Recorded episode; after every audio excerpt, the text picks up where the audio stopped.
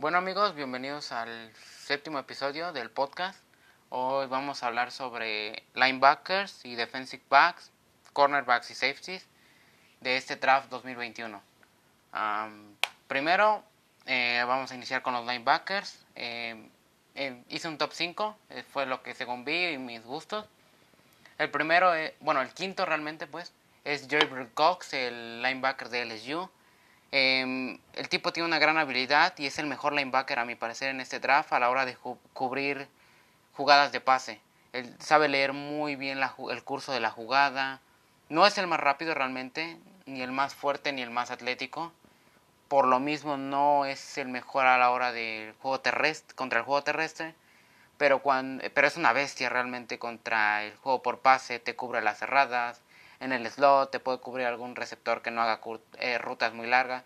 Eh, sin duda, me parece que puede caer una tercera ronda, me parece jugador de tercer día, pero aún así me encanta, es una debilidad personal Gabriel Cox.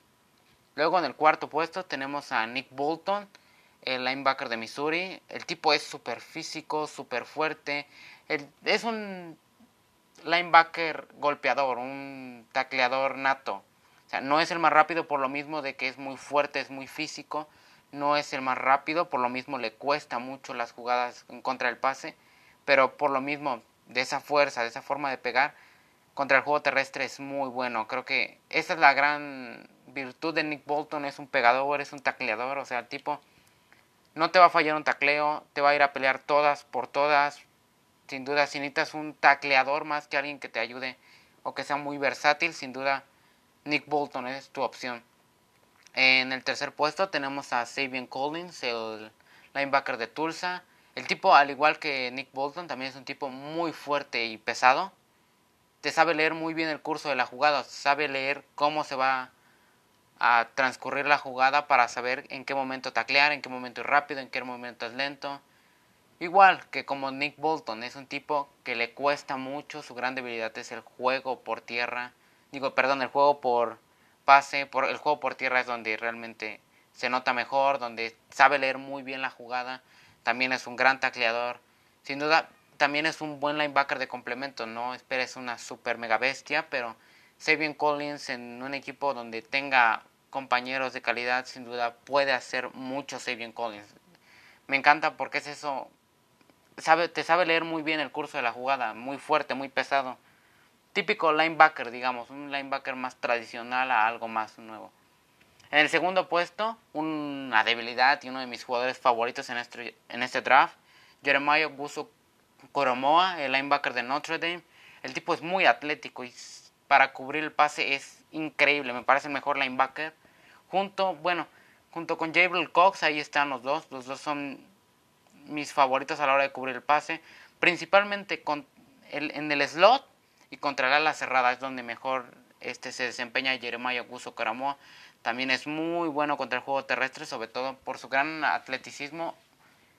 Cuando la jugada por tierra es en los exteriores, afuera de los tackles, ahí es donde mejor para Jeremiah Guso Caramoa. No es el mayor, el más fuerte, ni el mejor en el blitz. Me parece que eso sí son, son sus dos debilidades, que no es ni muy fuerte ni muy buena a la, hora del blitz, pero sin duda yo creo que la gran arma que tiene o la gran habilidad que tiene Jeremiah Kuso Koromoa a comparación de otros linebackers es que es un arma súper versátil, o sea, el equipo que lo agarre tiene, tiene un arma esencial que puede, te puede hacer mucho, te lo hace muy bien Jeremiah Kuso Koromoa Fácilmente pudo haber sido el primer linebacker de esta clase, pero es que el que sigue, el que tiene ahí es un monstruo. Hablemos de él un poco. Micah Parsons, el linebacker de Penn State. El tipo es súper atlético, es súper rápido. En su Pro Day, en 4.16, 4.20, no recuerdo bien. El tipo corrió como monstruo, es súper rápido, es súper atlético. Es exageradamente muy bueno a la hora del blitz. O sea, el tipo te para el juego terrestre, ya sea por los exteriores, por su gran velocidad que demostró en su Pro Day, tanto por el dentro.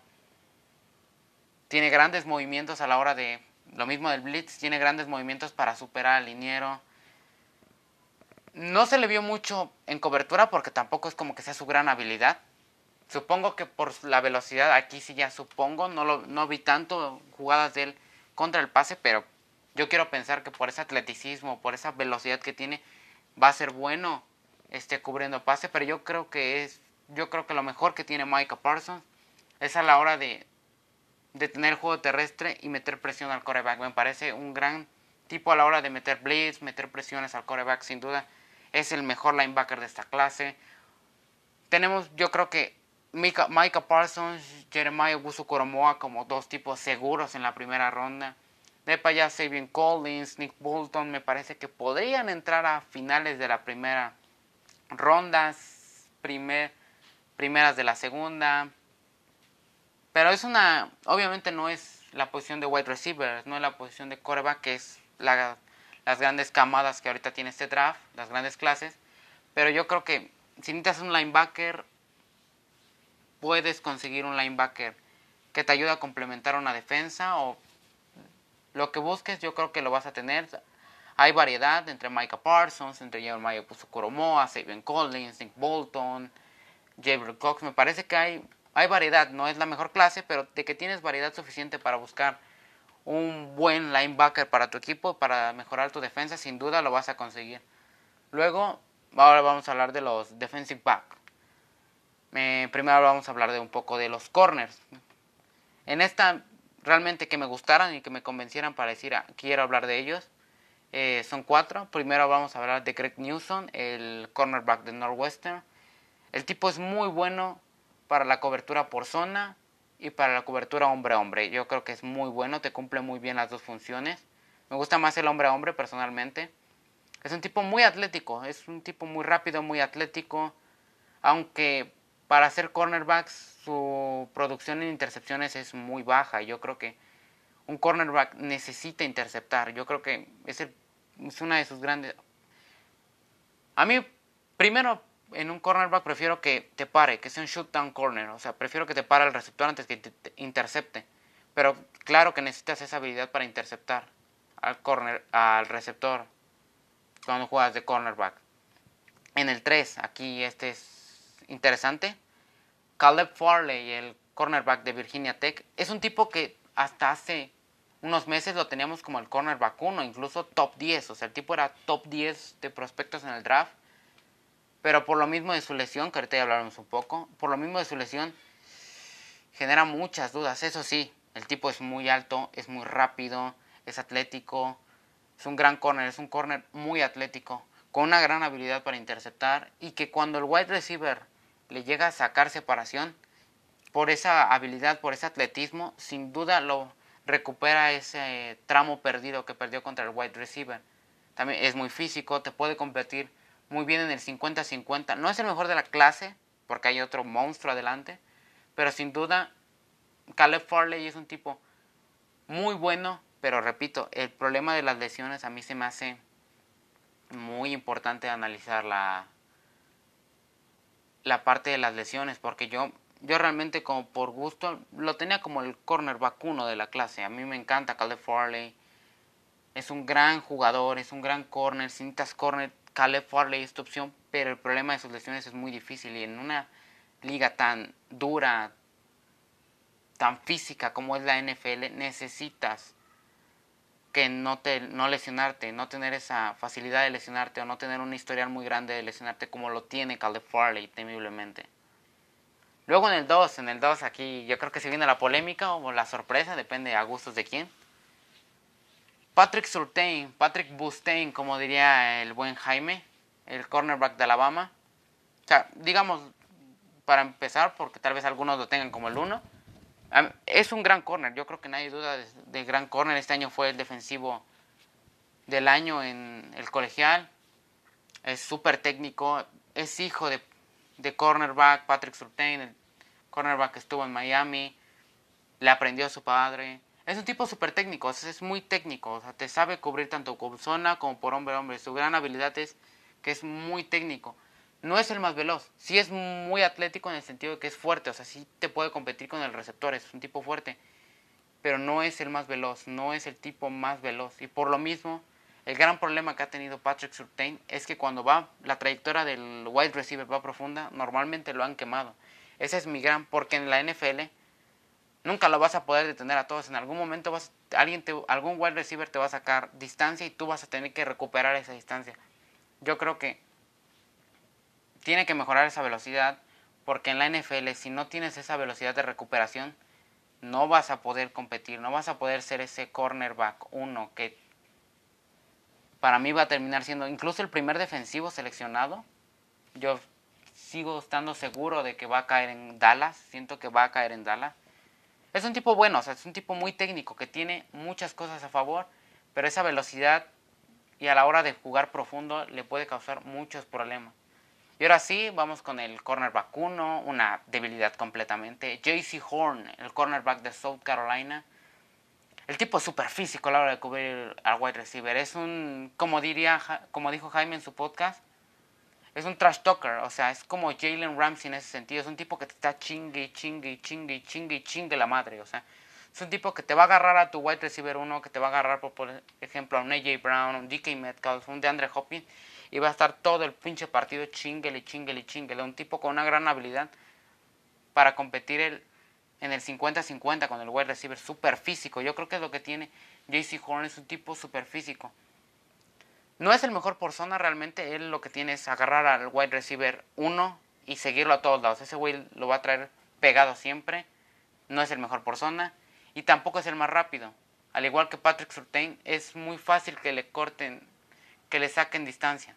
Por, él tiene que estar ahí físicamente pegado, tiene que estar ocupando mucho el movimiento de manos para tener pegado al receptor porque no es el más rápido y cuando pierde esa velocidad igual que Surtain no alcanza a recuperar. Por eso Caleb Farley, digamos, a diferencia de estos dos, de JC Horn y Patrick Surtain, es un tipo que sí puede recuperar esa distancia perdida.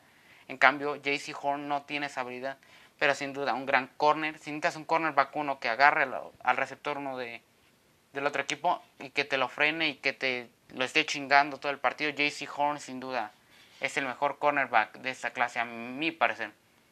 Y ya por último hablemos de una posición pobre, pobre, me parece sí pobre, tampoco es como que haya, sea muchas selecciones normalmente el safety. Lo, escogí tres safety, realmente no vi mucho talento que, del que hablar. Primero Trevin Monhenry, como se diga, no sé cómo se dice, de TCU. El tipo tiene una gran habilidad para cubrir pases, sobre todo en zona, sobre todo en profundo. Es un gran y una, tiene una gran habilidad para interceptar, tiene un gran atletismo, es un gran golpeador incluso, ¿eh? y que tiene la habilidad de poder bajar la línea de golpeo. Tal vez no es el mejor cuando cubre hombre a hombre, ni contra el juego terrestre cuando tiene que bajar. Sí baja muy rápido, pero a veces no es el mejor, ni el mejor tacleador, sobre todo, es lo que quiero decir, no es el mejor tacleador. Pero aún así, yo creo que sí es el safety número uno de la clase. Mm, luego está Javon Holland, el safety de Oregon. El tipo es muy bueno cubriendo a las cerradas, eso me gusta mucho. Juega muy bien, o creo que donde mejor juega es cerca de la línea de golpeo. Es muy listo a la hora de leer las jugadas. Te sabe leer muy bien el curso de las jugadas. Aunque su gran debilidad me parece que no es el mejor a la hora de cubrir profundo o a la hora de tener que cubrir algún wide receiver. Siento que Javon Holland no acaba de entender o no acaba de ser lo mejor para él jugar muy profundo. Me parece que su mejor posición es jugando ya sea cubriendo la cerrada o mejor dicho, no jugando en la en la línea, sino jugando cerca de la línea, a la medida de linebackers que tienen que cubrir alguna la cerrada. Me parece que esa es la mejor posición que se le puede poner a Javon Holland. Y por último, aquí sí lo hice al revés, se me olvidó. Hablé del 1 al 3 en vez del 3 al 1.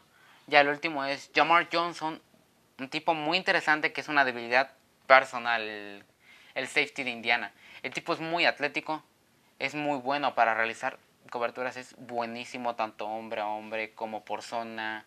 El tipo es un safety completo en ese sentido de la hora de cubrir pase, que te tenga que cubrir cierta zona en un cover 2 o que te tenga que agarrar hombre a hombre algún receptor es muy bueno, el tipo es buenísimo, es muy, muy, muy bueno a la hora de, de cubrir tanto hombre a hombre como por zona. Pero eso sí, no es ni bueno, ni lo intenta, ni lo, a veces ni lo quiere hacer tacleando. Y eso es algo muy peligroso porque un safety necesita taclear. Va a haber un punto donde necesita taclear, no solo cubrir el pase ya. Y eso me preocupa porque repito, un safety necesita taclear. Pero aún así, me parece que para un día 3, incluso una ronda baja de la segunda podría caer Jamar Johnson. O el tipo es muy bueno. Eso sí, es, o sea, no lo niego. El tipo es buenísimo y lo digo, es una debilidad personal. Muy bueno a la hora de cubrir pase. Bueno, yo creo que ahora sí es todo. Ya hablé. Ya solo queda, digamos, que, como que un capítulo de esta mini sección que es hablar ahorita un poco de. Ya hablé de corebacks, hablé de wide receivers y running backs. Ahorita hablé de linebackers y defensive backs, cornerbacks, safeties.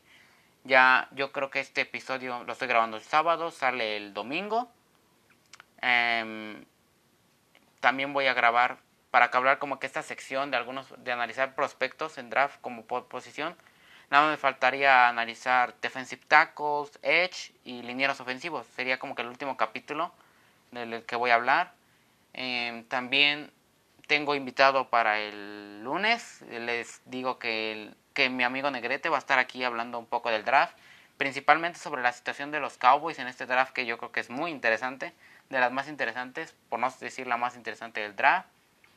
Em, y yo creo que un mock draft. Yo creo que saldría mi mock draft el miércoles para ya tener hasta ese día como que cubierto lo, todo lo del draft, pre-draft.